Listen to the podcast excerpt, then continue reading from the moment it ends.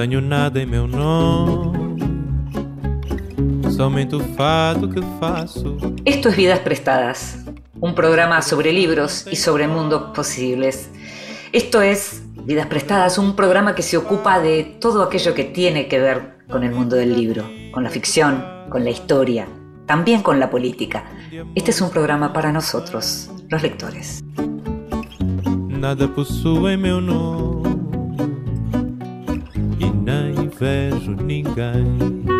Y a los lectores nos gusta leer a solas, pero también nos gusta que nos lean en voz alta.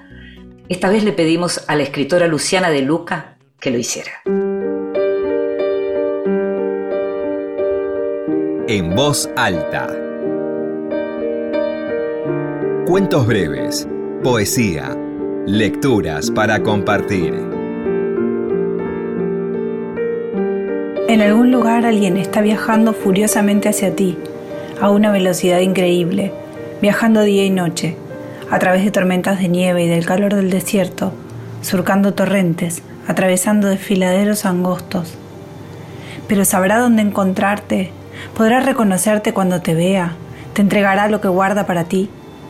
Aquí no crece prácticamente nada, pero los graneros se encuentran rebosantes de maíz, sacos de maíz apilados hasta las vigas del techo los arroyos fluyen con dulzura, engordando los peces, los pájaros oscurecen el cielo. ¿Será suficiente que el plato de leche esté preparado en la noche, que pensemos en él algunas veces, algunas veces y siempre, con sentimientos encontrados? En la Granja Norte, poema de John Ashbery. Y la escuchábamos a Luciana de Luca leyendo el poema de John Ashbery el libro de Luciana, el último libro de Luciana, es Otras cosas por las que llorar. Vidas prestadas. En la noche de la radio pública.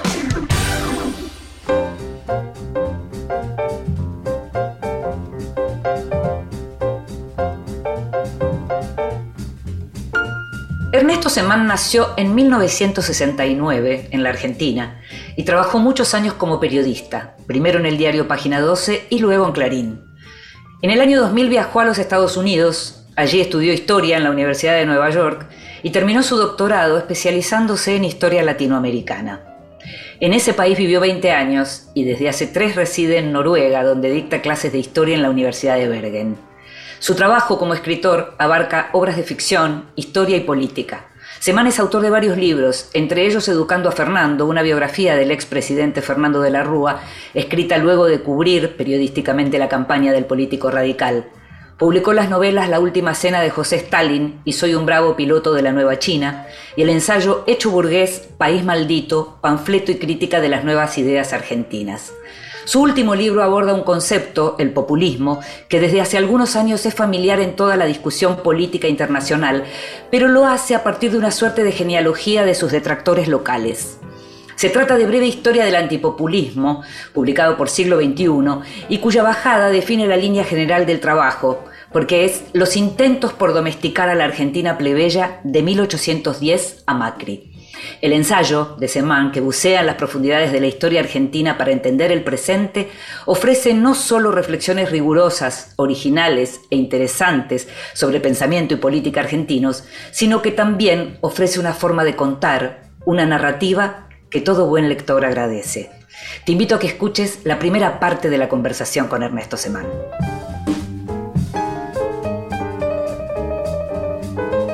Qué placer, Ernesto, tenerte ahí una vez más para conversar. Tenemos una larga conversación desde hace muchos años, la venimos manteniendo por redes, pero ahora es un verdadero placer hablar con vos sobre tu nuevo libro. ¿eh?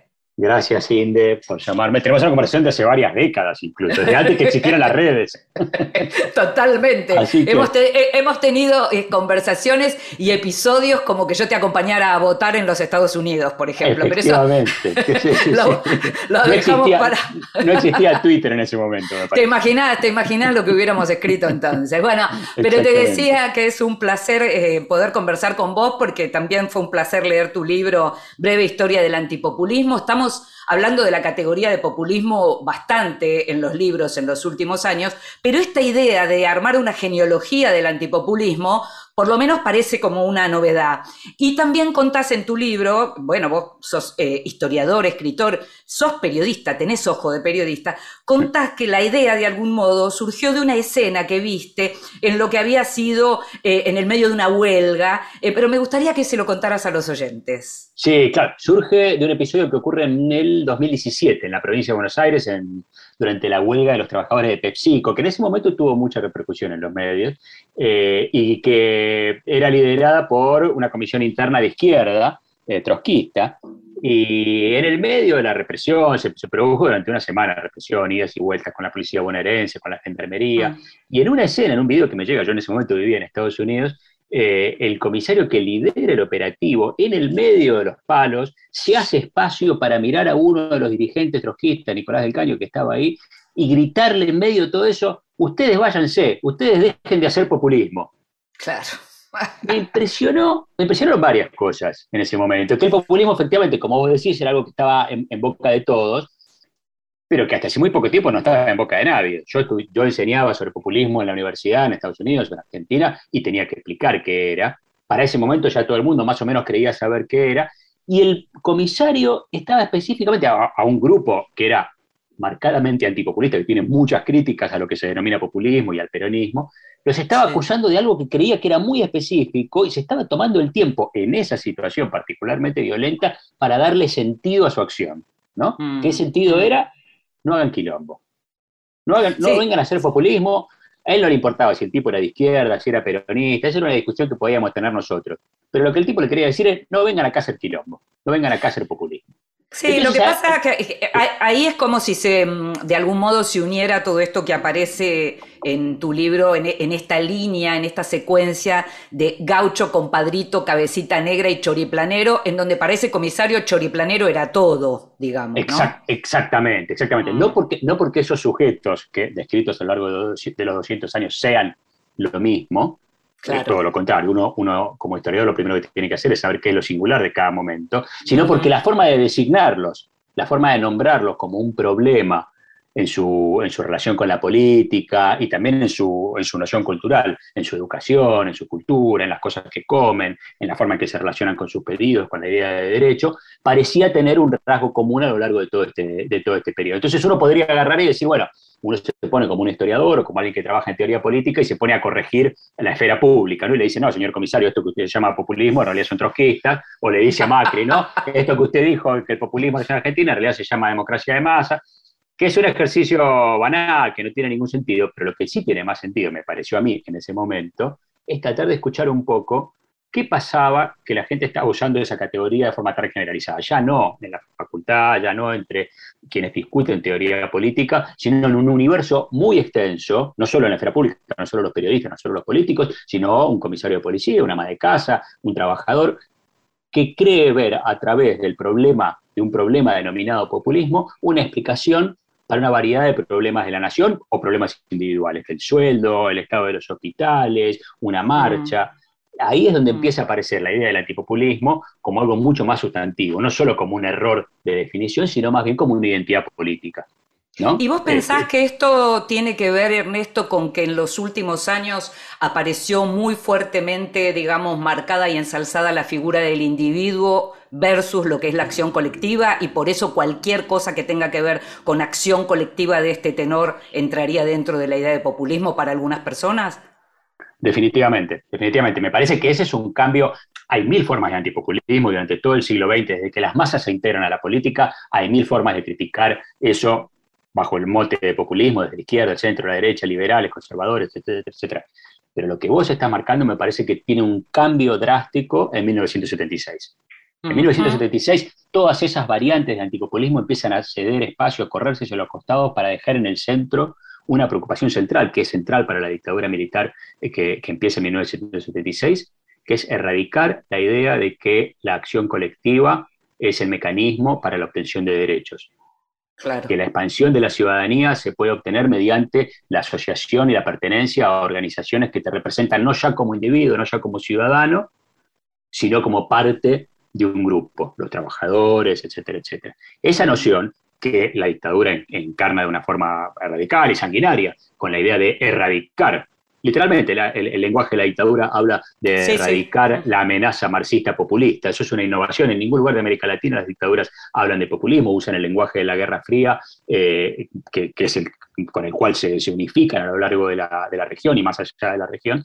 En Argentina eso tiene un giro específico, que era decir, esto que nosotros llamamos Guerra Fría, tiene menos que ver con eh, la, disputa geopolítica entre comunismo, y tiene más que ver con la disputa por la expansión de derechos económicos, sociales y políticos. Ahí lo mm. que tenemos que hacer es restaurar la idea del individuo. La dictadura piensa en cómo, cómo el país va a volver a ser un país democrático. Desde el comienzo están elaborando con ideas más o menos honestas en qué momento van a volver a ser un país democrático. Ese momento es cuando desaparezca la figura del populismo que, ellos la representan, sobre todo en el peronismo.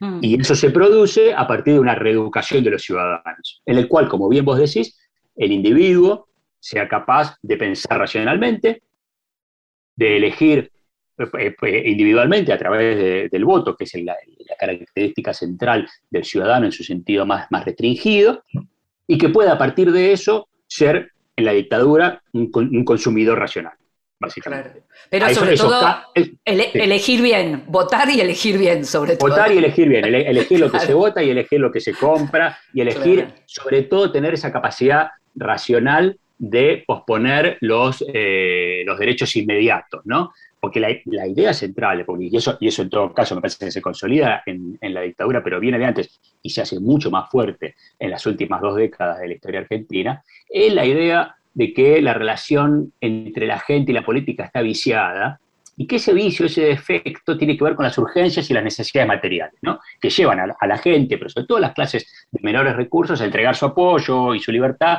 a cambio de beneficios inmediatos y de protección que, que no son sustentables para la nación en el tiempo. Eso supone una idea de clase muy fuerte, supone que si vos sos periodista o historiador o proctólogo, Vos no decidís en base a las urgencias económicas y a tu interés individual, decidís en base a cómo conectar tus intereses individuales con los de la nación en su conjunto. Esa nación se ve amenazada cuando quienes están con, urgencia económica no pueden pensar racionalmente, no pueden pensar qué es lo que va en el, en largo plazo. Esa idea que toma forma en, la, una forma específica de interpretar al peronismo, se hace mucho más fuerte en, en estas últimas dos décadas, que me parece que por eso, en parte, la idea del populismo eh, aparece con mucha más fuerza, aun cuando el populismo como tal, como fenómeno histórico, ya no existe.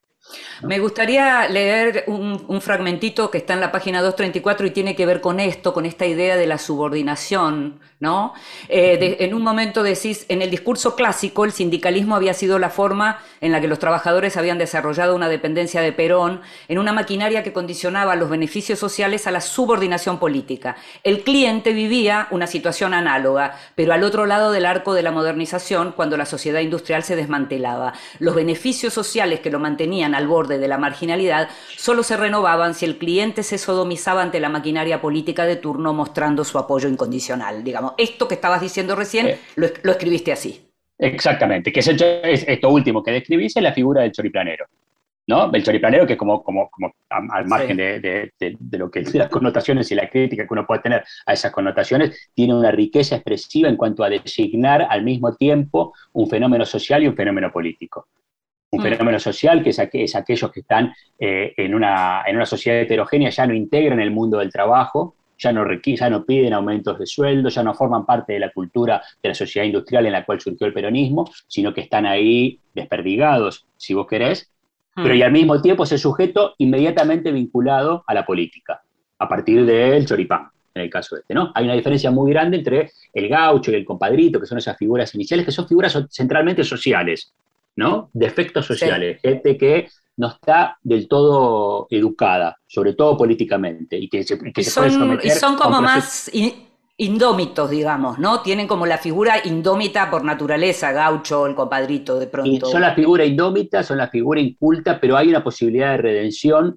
siempre del mm. lado de lo social, ¿no? Sarmiento va, va, va, a mm. va a hablar ¿no? de lo que el gaucho come, de cómo se viste, de cuán lejos vive de su, de su, vecino, una serie de cuestiones que están antes de la política y que explican ese comportamiento defectuoso. El cabecita negra y el choriplanero, en cambio, también son esos análisis de esos, de esos grupos de abajo, pero mucho más enfocado en cómo actúan estos personajes políticamente arrancan desde la política. En el caso del cabecita negra, obviamente, partido de su participación en los sindicatos, eh, en, el, peronismo, en esa sociedad industrial. En el caso del, del choriplanero, como, como citabas vos en, el libro, estos grupos heterogéneos que precisamente ahora no porque son parte de organizaciones, sino porque están aislados y no tienen una visión de futuro, se entregan a un mecanismo que es descrito como, como extorsivo. Vos recién mencionabas lo que tenía que ver con la dictadura, después hablas de los últimos años y hablamos de lo que fue el gobierno de Juntos por el Cambio, que está, eh, eh, por supuesto, muy pronunciado en, la parte final del libro, pero algo que, está durante todo tu trabajo tiene que ver con esta idea de que las élites buscan incluir a las masas. Me interesa un poco que desarrolles eso. Sí, hay una cosa que aparece, la sociedad argentina es una sociedad mucho más porosa que, eh, que, quizás lo que las élites hubieran imaginado. La impresión que da cuando revisás estos tipos sociales y cuando revisás desde mayo en adelante eh, cómo se imagina la nación, quiénes van a ser parte de la, de la polis, quiénes van a ser los ciudadanos, muy raramente se imagina de forma estable una idea de Argentina, una idea de nación que tenga excluidos políticamente y de forma radical a mm. los de abajo, la gente, el pueblo, ¿no? El pueblo como esa masa movilizada por un propósito específico. El pueblo no es solamente la gente, sino una, forma movilizada. Muy pocas veces. Y las veces que aparece eso, de forma sólida, no dura más de un par de años. Si vos ves en los, proyectos más radicalmente, más recalcitrantes, que piensan la exclusión de la gente, aunque sea de una forma temporaria, a los dos o tres años están repensando, volviendo a lo que vos planteabas, la dictadura militar eh, en el 76 arranca, y de la forma más sanguinaria que se conozca en la historia argentina y probablemente de América Latina, con la idea de la erradicación física del de, eh, populismo y quienes lo corporizaban, y a los dos o tres años están en los documentos internos pensando cuáles van a ser grupos que empiezan a pensar cuáles van a ser las alianzas con el peronismo, de qué forma se pueden reincluir, viviendo la experiencia en el medio de la dictadura de tener el primer paro general. Es muy difícil encontrar eh, proyectos sostenidos que imaginen eh, al, pueblo, a esa, conformación conflictiva del pueblo, como algo que está totalmente por fuera del proyecto de nación. El caso de la Revolución Libertadora es el otro también eh, eh, particularmente llamativo. ¿no? el golpe contra Perón es en 1955. En la elección del 58 hay un mm. candidato que dice, nosotros tenemos que, recuperar lo mejor de la Revolución Libertadora y lo mejor del peronismo. Ese candidato es Pedro Eugenio Aramburu.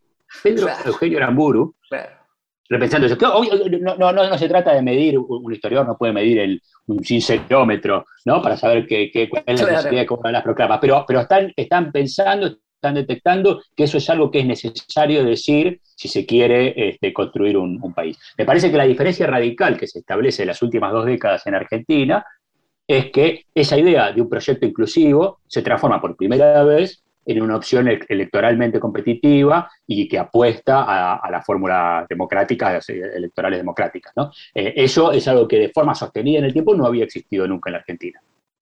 Ernesto, te invito a que escuchemos música y enseguida seguimos conversando de tu interesantísimo ensayo Breve Historia del Antipopulismo.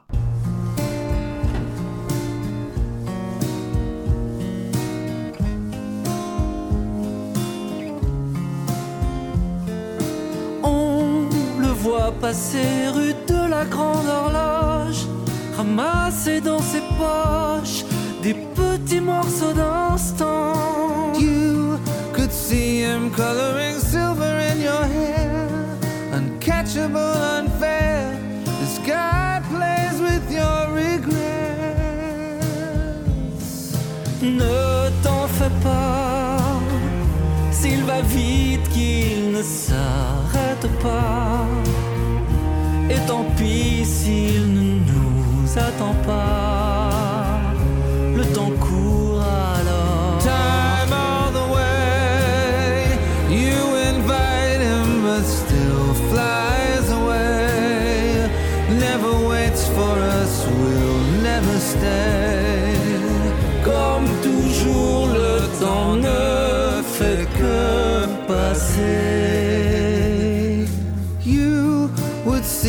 Time relieving my sorrow, and he's gone tomorrow. Will you forget our moment? Lui qui passe, qui trace des rides dans la glace, lentement nous efface et change la voix des enfants.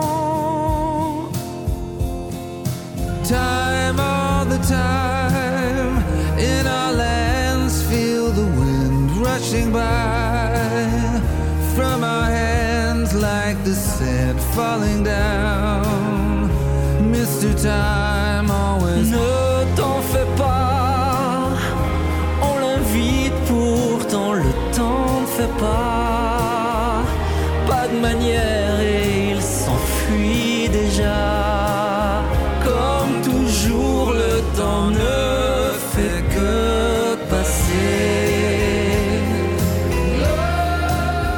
Escuchamos a Calogero y Rufus Wainwright, Le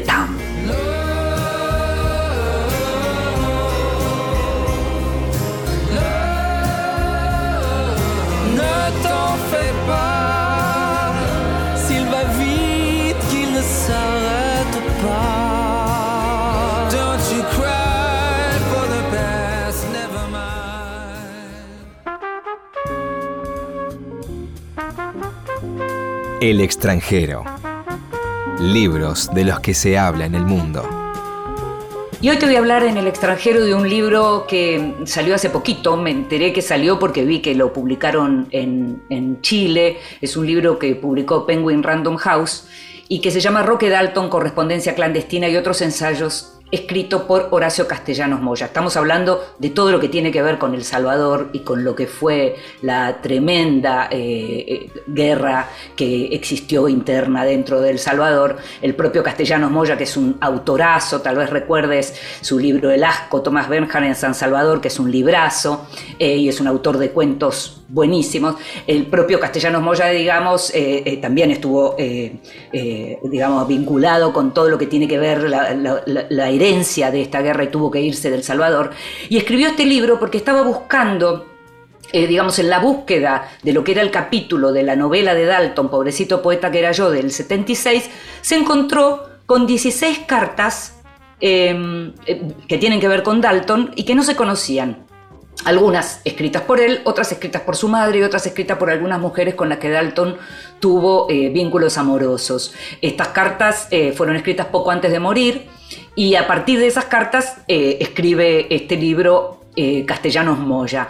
Eh, tal vez recuerdes el personaje Roque Dalton, él mismo un poeta eh, comprometido con, con la idea de la poesía y con la idea del comunismo, y él mismo fusilado, porque hay algo que tiene que ver con lo que es su propio final, fusilado por sus compañeros que lo acusaron de colaborar con la CIA, una acusación que ha sido, bueno, desmentida, puesta en duda, desconfiada y demás. Este en este libro entonces eh, Castellanos Moya trabaja en lo que tiene que ver con estas cartas y todo alrededor de esta figura mítica de Roque Dalton, el luchador y el escritor Roque Dalton. Castellanos Moya, como te dije, no vive en El Salvador, vivió en México mucho tiempo y también en los Estados Unidos. El libro se llama Roque Dalton, Correspondencia Clandestina y otros ensayos y ojalá llegue a la Argentina. Estás escuchando Vidas Prestadas con Inde Pomeráñez.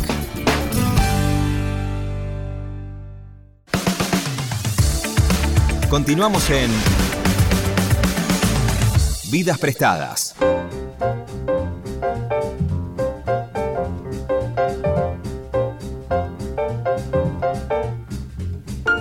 Y seguimos en Vidas Prestadas, este programa sobre libros y sobre mundos posibles. Y estamos hablando con Ernesto Semán, que está en Noruega, nosotros en Buenos Aires, hablando de su libro Breve Historia del Antipopulismo. Y hablábamos al comienzo de lo que era la idea por la que surge, digamos, tu proyecto de libro, y mencionábamos esa especie de confusión conceptual del comisario en relación a, a los militantes de izquierda, los militantes trotskistas como, como populistas, y hablamos entonces quería preguntarte por ese antipopulismo de izquierda que en los últimos años parece haberse como borroñado, sobre todo en la Argentina. Calculo que a partir del kirchnerismo, porque efectivamente desde la izquierda y anti-kirchneristas quedan pocos. Quedan pocos y hay críticas, digamos, uno podría incluir en el, antipopulismo como, como idea a movimientos que incluyen algún componente de su, de su, mirada del mundo una crítica al populismo. Y eso existe todavía y son algunas cosas eh, muy interesantes, pero que están en los márgenes del debate político. Si vos pensás en Maristela Vampa, por ejemplo, muchos, hay grupos, eh, muchos de los grupos que, cuya mayor crítica al gobierno kirchnerista eh, se centra en el extractivismo y en la, la dependencia de las políticas sociales respecto de la política exportadora, eh, van a marcar que en esas coaliciones del principio del siglo XX, del principio del siglo XXI, de centro-izquierda, el componente populista en realidad era el componente conservador de esas coaliciones, que venía A, callar o a moderar este, tendencias más radicales o demandas de cambio más radicales. Pero eso hoy ocurre en los márgenes. En parte puede ser por el kirchnerismo, yo creo que eso, que eso es, cierto. A mí me parece, y volviendo atrás, eh, eh, eh, justo las, dos preguntas vienen juntas, entonces parece reiterativo, que el cambio radical se da en el 76. Que en el 76 mm. aparece muy claramente hasta dónde se puede llegar con el fantasma de que hay un problema en la forma en la que se comportan las clases populares. Pero ahí te quiero preguntar por el alfonsinismo, que conoces muy bien, y en donde de pronto todavía por entonces el término socialdemócrata no tenía el desprestigio que tiene hoy, socialdemocracia no estaba tan desprestigiado como hoy, y si bien Alfonsín, y vos lo señalás en el libro, tenía desde la composición del personaje y de su liderazgo algo de populista, tenía también una, una, un respeto casi reverencial por la cuestión institucional, si se quiere, y en donde ahí, eh, a, ver cómo te digo, eh, me parece que hay, o sea, entiendo la secuencia que señalas desde el comienzo de, la dictadura, pero me parece que en el Alfonsín se podía ver, podía haber un antipopulismo, si se quiere, que, estaba encarnado por, por alguien como, o por los seguidores de Alfonsín. ¿Qué pensás? Totalmente. Sí, sí, yo, en, el, en el libro hablo de un antipopulismo demasiado populista, y si uno lo viera como un cuadro y lo da vuelta, uno podría decir que era un populismo demasiado eh, antipopulista. Pero en cualquiera de los dos casos, yo creo que lo que Alfonsín eh, eh, inaugura es un consenso que creo que es el que rige eh, eh, desde 1983 hasta ahora y frente al cual el antipopulismo se, se, coloca de forma crítica, que se sintetiza en una consigna que los que somos viejos nos la, nos la acordamos de memoria, que es con la democracia se come, se cura y se educa. Esa consigna que parece una pavada, concentra, la, resuelve cuatro décadas de conflicto argentino, en los términos de lo que vos marcabas. Por un lado, mm. rescata que es con la democracia, que ya, mm. que, lo cual es una crítica no solo al populismo y su, y su, su presunto desdén de las instituciones, sino a la experiencia reciente eh, de, los, de las organizaciones de izquierda y mucho más, obviamente, frente a la dictadura, pero que esa democracia solo se valida, y eso era una, una, una, novedad para el imaginario eh, institucionalista, digamos, para, para, para usar esa, esa fórmula que la que veníamos hablando, solo se justifica a partir de resolver una, variedad de cuestiones materiales y sociales.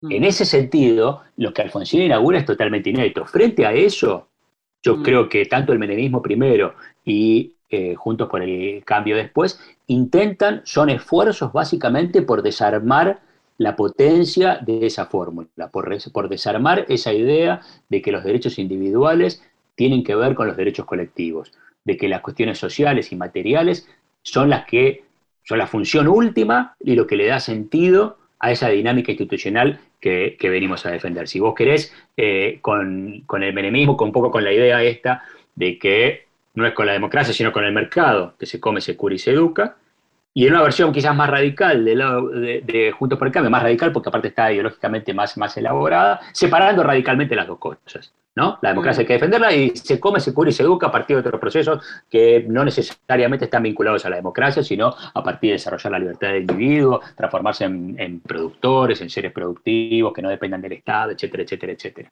Mm. Eh, para mí, en ese sentido, es el mayor, eh, el mayor ataque el mayor esfuerzo por eh, desarmar el núcleo duro si lo queremos llamar populista, este, pero el, núcleo duro que inaugura Alfonsín en el 83 y que yo creo que sigue siendo alrededor del cual se, establece la disputa sobre el sentido de la democracia.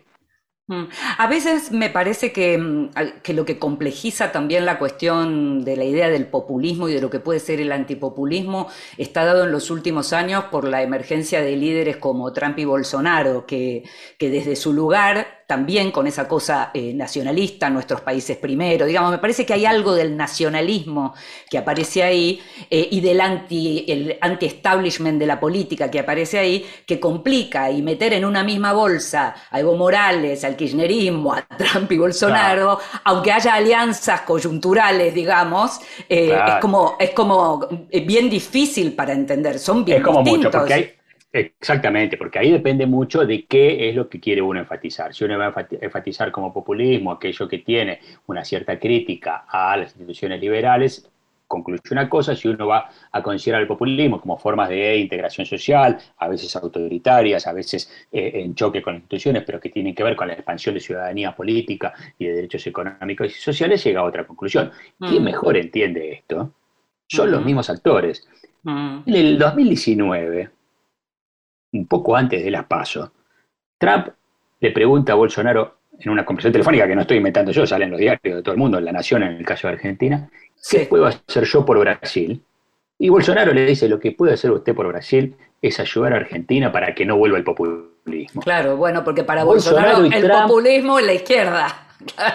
Bolsonaro y Trump teniendo mucho más claro que toda la teoría política que escribimos alrededor sobre qué es populismo y sobre qué es no. volviendo de nuevo a la figura del de aquel comisario con el cual habíamos empezado esta, esta conversación, el populismo es descrito ahí como un movimiento de, eh, reclamo por la expansión de mm. derechos, mm. de eh, críticas a las élites no solamente por la forma, no es por, cómo se pone el pelo, no porque solamente porque tiene un discurso, una gestualidad que cuestione las instituciones liberales, sino porque plantea una crítica al orden social, al orden social en el cual los derechos de propiedad y los derechos individuales tienen primacía por el resto de los otros. Cuando vos ves el gobierno no solo simbólicamente, eh, eh, Trump podía pensarse como, como populista eh, o como un tipo anti-establishment, era un hombre blanco, millonario, de, edad avanzada, es lo, más mainstream que podría haber, digamos, en la política norteamericana, pero aparte cuando ves la gestión, efectivamente es el mayor esfuerzo, por lejos, desde Reagan,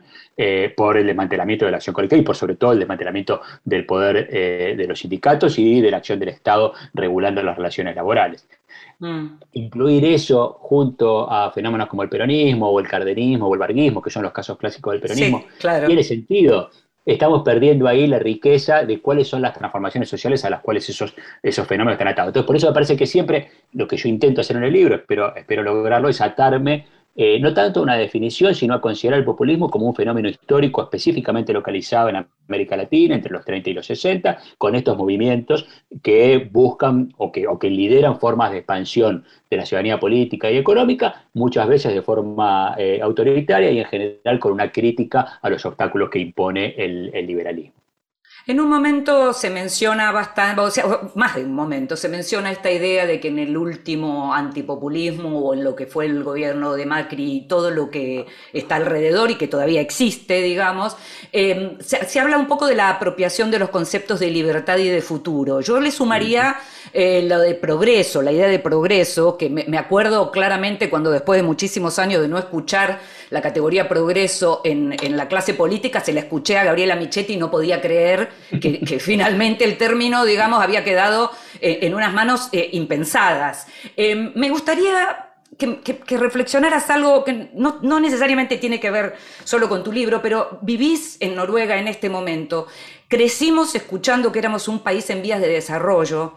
Eh, sabemos que hay como una idea de desarrollo estancado, no solo en la Argentina, pero en la Argentina que es donde vivimos. Me gustaría una reflexión tuya sobre esta idea de progreso y de desarrollo. ¿Dónde estaríamos parados hoy, Ernesto? Es, radicalmente cierto. Y por, lo pronto, una de uno de los lugares en los que estamos eh, parados, sobre todo desde aquellos discursos como, como el caso del kirchnerismo o, o de los sectores que son denominados populistas por los antipopulistas, muy distinto a lo que era, por ejemplo, el peronismo. Sobre todo en su, en su primera etapa, que era un movimiento muy de cara al futuro, muy este, casi con una, sin una filosofía de la historia, sin mirar para atrás y, con una, y que, eso lo diferenciaba sobre todo de los movimientos fascistas este, de, Europa, con un énfasis muy claro en el progreso como un proyecto eh, colectivo. El problema es cómo, cómo, se inserta ese discurso en un país que lleva al menos cuatro décadas de oscilaciones a la baja. Entonces, el discurso antipopulista me parece que se hace fuerte en la explicación de una, de una crisis perpetua más que en una visión hacia, hacia el futuro. El progreso aparece siempre en ese caso como, para mí, como una especie de espejismo, porque es un progreso que está visualizado en momentos históricos del pasado específico, ¿no? En los 30. Eh, sí, ese pasado supuestamente glorioso, claro. Y es interesante. Porque... siempre pasado, pero si vos lo pensás, el peronismo no, pensaba en, un pasado glorioso, no, existía el pasado glorioso. No.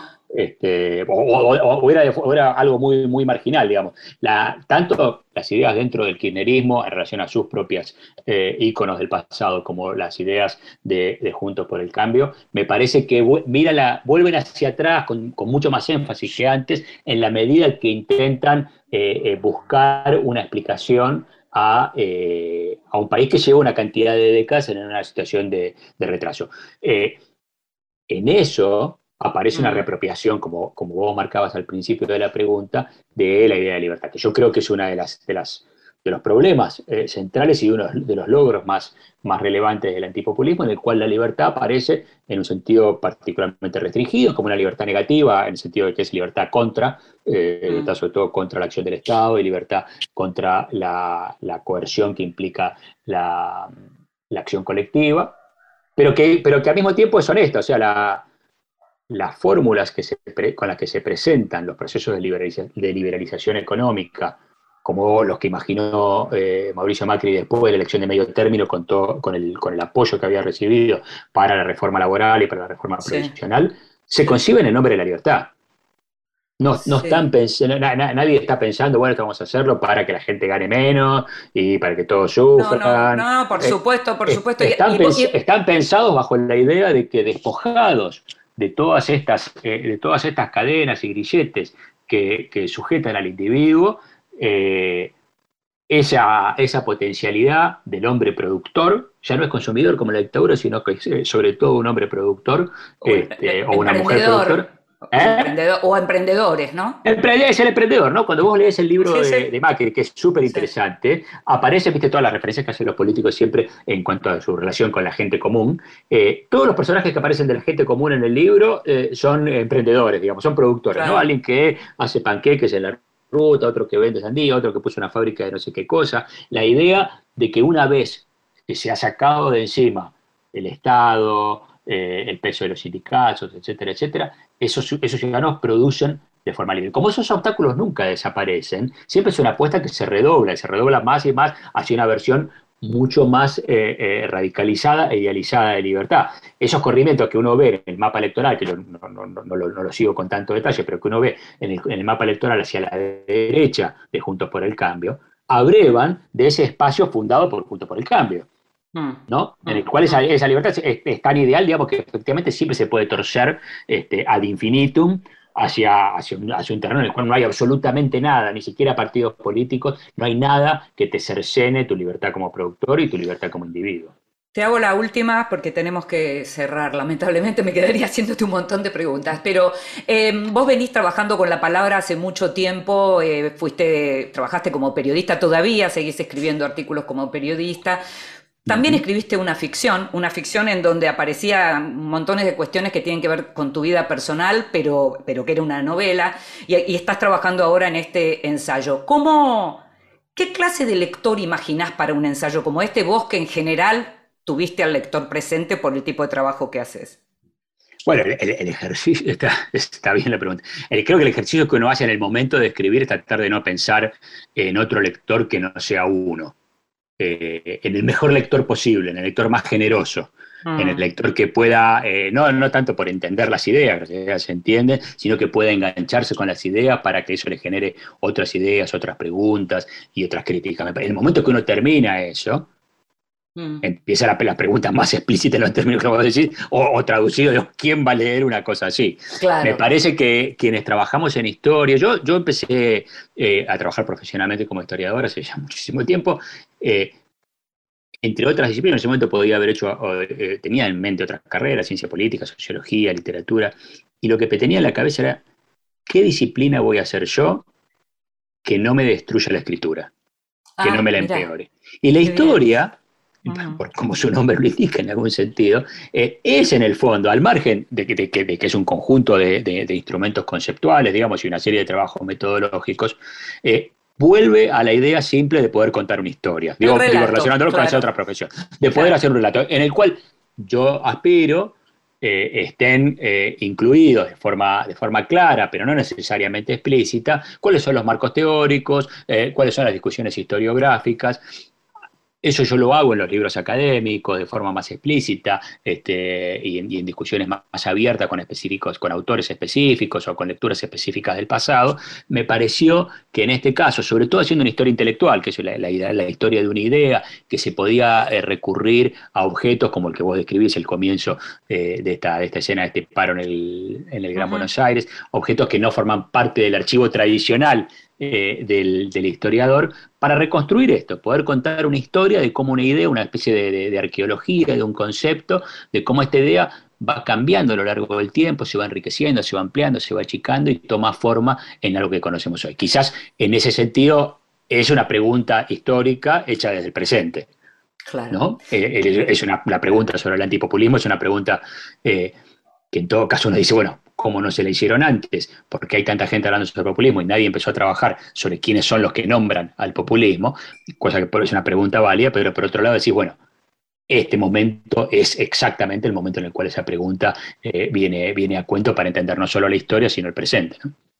Gracias, Ernesto, ¿eh? muchísimas gracias. Gracias, Cindy, muchas gracias a vos. Del barrio me voy, del barrio me fui, triste melodía que oigo al partir, voy dejando atrás todo el arrabal en mi recuerdo. Del barrio me voy, del barrio me fui, triste melodía que oigo al partir, voy dejando atrás todo el arrabal en recuerdo. Rota la ilusión de mi esperanza, toda la razón de mi existir. Este corazón se quedó solo también, buscando su consuelo en el ayer. Del barrio me voy, del barrio me fui, triste melodía que oigo al partir voy dejando atrás todo el arrabal en mi recuerdo.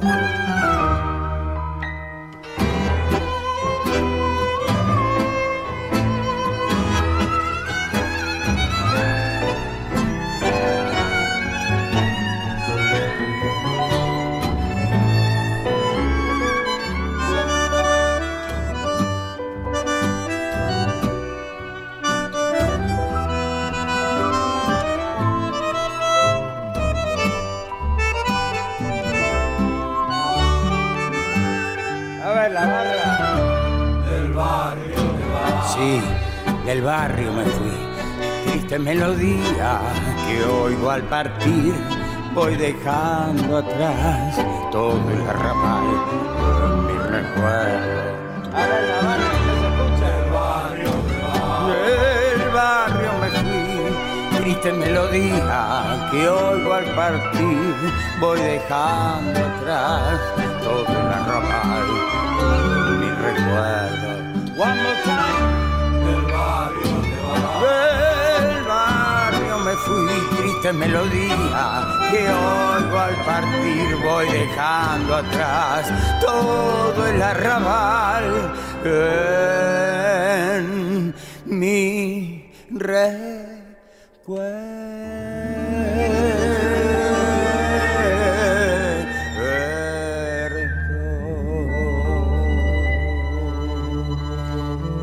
favorito total, Daniel Melingo, ayer.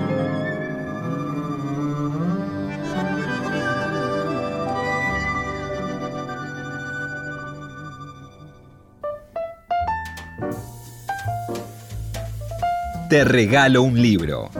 Recomendaciones y sugerencias para tomar nota. Hola, mi nombre es Fernando Rosso, soy periodista y quería recomendarles un libro que se titula El Traductor de Salvador Benesdra. Lo reeditó Eterna Cadencia hace algunos años. A decir verdad no tengo muy presente cómo llegué al libro, quizás leyendo algún comentario en un suplemento cultural o quizá en la librería. Lo que sí recuerdo es el impacto que me generó leerlo. El traductor cuenta la historia de Ricardo Sevi, que trabaja justamente como traductor en una editorial progresista, turba, en tiempos de racionalización o de ajuste clásico en los años 90. Es bueno recordar que Benedra fue trabajador y delegado también en página 12 y justamente esos universos se tocan, se cruzan en su, en su ficción. Hay dos historias, una laboral, las peleas sindicales sobre todo en la editorial, y otra personal que es verdaderamente terrible. Podría decirse que el traductor es una descripción detallista, razonada y bastante cruel de la supervivencia y también de la crisis del pensamiento de izquierdas en los años 90, justamente en el marco del reinado del neoliberalismo. También es una crítica contundente a lo que en la Argentina se denomina como progresismo, Sintetiza bastante bien un espíritu de época y con una prosa, para mí, gusto magistral. Junto a Vivir afuera, de Fogwill, quizá para mí son las novelas de esa década, la década del 90. Benesdra tenía una sólida formación intelectual, fue militante de izquierda, además de militante sindical, políglota, gran conocedor de la cultura de Oriente y de Occidente, también de la filosofía. Otra paradoja, además del traductor, él dejó un libro inclasificable que se titula El Camino Total, técnicas no ingenuas de autoayuda para gente en crisis en tiempos de cambio. Y digo paradoja porque Benedra terminó suicidado en Uruguay. En fin, el traductor para mí un gran libro, hijo de su tiempo, un gran producto cultural de esa época, difícil, muy impactante, pero también muy necesario. Y lo escuchábamos a Fernando Rosso, periodista, editor y columnista político de la Izquierda Diario, conductor del Círculo Rojo en Radio con Voz. Lo escuchábamos hablar de una novela central de las últimas décadas en la Argentina, El traductor de Salvador Benedra. Libros que sí. Títulos nuevos y no tan nuevos que son imperdibles. Me gusta cuando algunas novelas empiezan a circular sin que hayan tenido toda la maquinaria de prensa que puede llegar a tener un libro. Esto es lo que está pasando con La otra hija, la novela de Santiago La Rosa que publicó Sigilo, una novela que justamente está yendo de boca en boca a partir de su calidad. Santiago es autor de una novela anterior, Australia, y es editor de Chai, una de esas pequeñas editoriales que nos vienen dando muchas sorpresas en los últimos años. Y en la otra hija lo que encara tiene que ver con la idea de, lo que es la paternidad a partir de una ficción.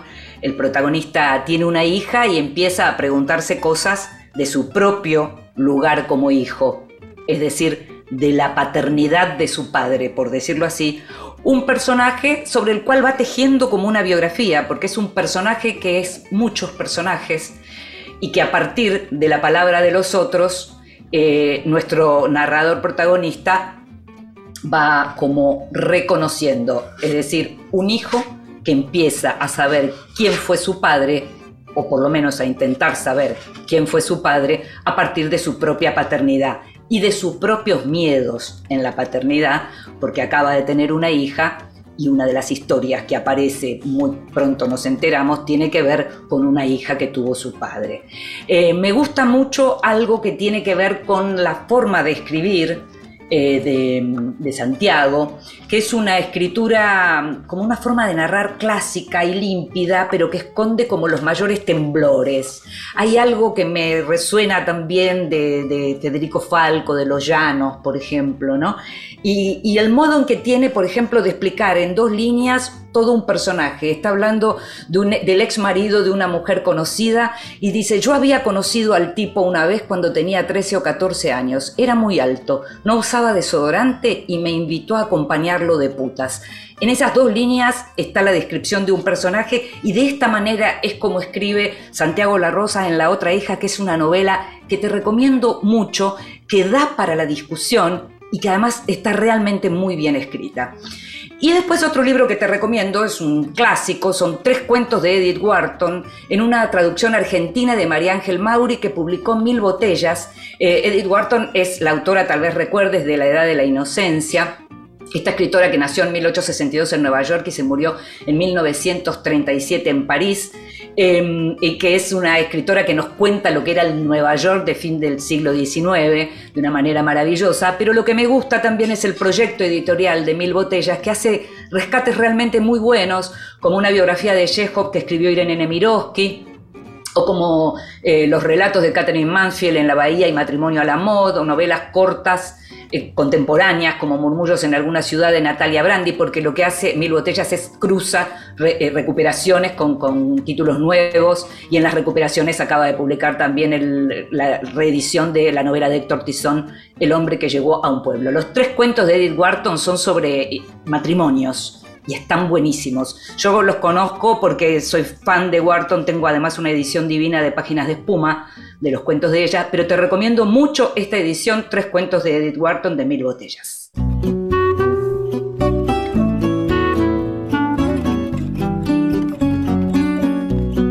Y nos estamos yendo, termina un nuevo Vidas Prestadas, sabes que después y al final y cuando quieras podés volver a escuchar el programa, tanto en la página de la radio como en tu plataforma de podcast favorita. En la operación técnica estuvo Jorge Falcone, produciendo, como siempre, consiguiendo todo y mucho más, Gustavo Kogan. Me llamo Inde Pomeraniec y nos estamos escuchando. Chao.